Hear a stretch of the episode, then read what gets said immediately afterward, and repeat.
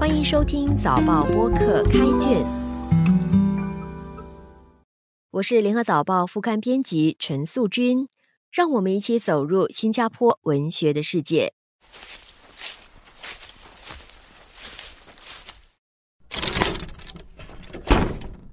今天分享一首诗《苦瓜问天》，作者吴启基。苦瓜问天，瓜棚豆架，藤蔓到处游走。翠绿的苦瓜总是那么抢眼，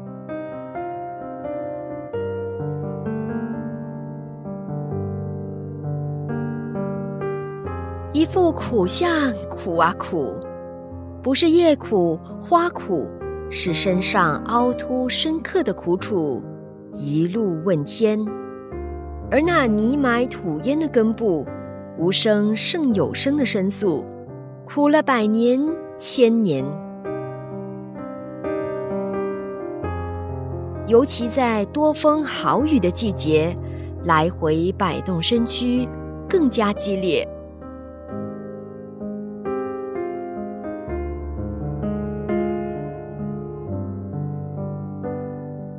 多少回的国破家亡，多少次的水灾火难，多少个石桃八大余光中，自命是人中的那些苦瓜，这些苦瓜贯穿一个个时代，一个个地域，在不同的土壤气候中，根在苦在的一条条苦瓜。五湖四海，从未改变。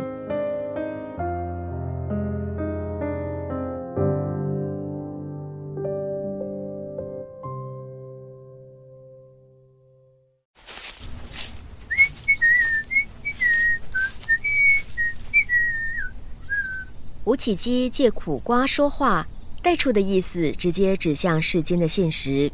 第一节的概括力大。瓜棚豆架是生存的环境，既身为藤蔓，只好游走，说的是生存形态。挂上翠绿的瓜，引人注目，是为了诉苦，还是值得骄傲？苦瓜的苦，不在于看得见的花和叶，那个太表面了，而是铭刻在身上的印记，凹凸深刻的苦楚，一路问天，问天。暗示有苦无从倾诉，吴启基的语言深入浅出，凹凸二字就很形象。诗的叙事必须凝聚成一个形象，有所托喻。于是第三节进一步说：泥埋土淹的根部，不是寂寂毫无生机，根部的申诉无声无色。可千百年的苦，一旦发而冥想，会是什么状况呢？第四节的叙事主轴忽而出现歧路，苦瓜正要发出冥想，作者却故意延拓。处于多风好雨的季节，激烈的摆动身躯，国破家亡，水灾火难，这些描述延迟了鸣笛的出现。这些描述更为具体的展示苦的形状。下来，大笔一挥，如僧道指点画。多少个石桃，八大余光中。这是漂亮的转身，好利落的手法。顺着以多少开头的句式，多少次，多少回，是描述苦难；多少个是精神的超越。诗的旨意一下子拔高。石涛和八大山人都是明末清初的大画家，人称石涛为苦瓜和尚。八大山人的署名流入哭笑不得的心情。余光中的《白玉苦瓜》是一首含义深邃的咏物诗。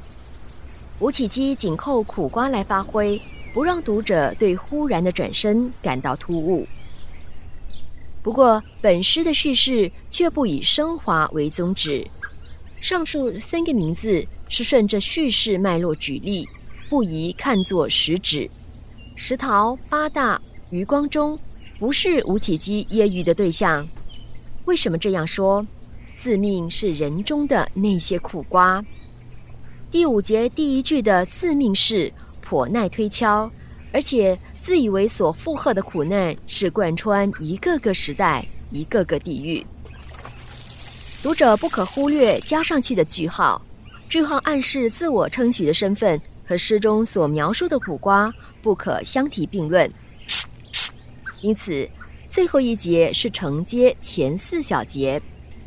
一条条苦瓜，五湖四海，从未改变。苦瓜变成一个托喻，无论何种气候、何种土壤，只要根源在，苦瓜就在。由此，吴启基牵引出关于艺术家的升华与超越，这是饶富深意又充满意趣的拓展。读罢，不由得击掌赞叹。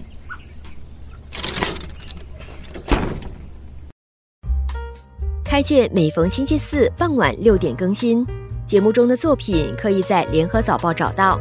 我是素君，今天的节目由联合早报副刊和早报播客制作，赏析写作林高，录音与后期制作李怡倩。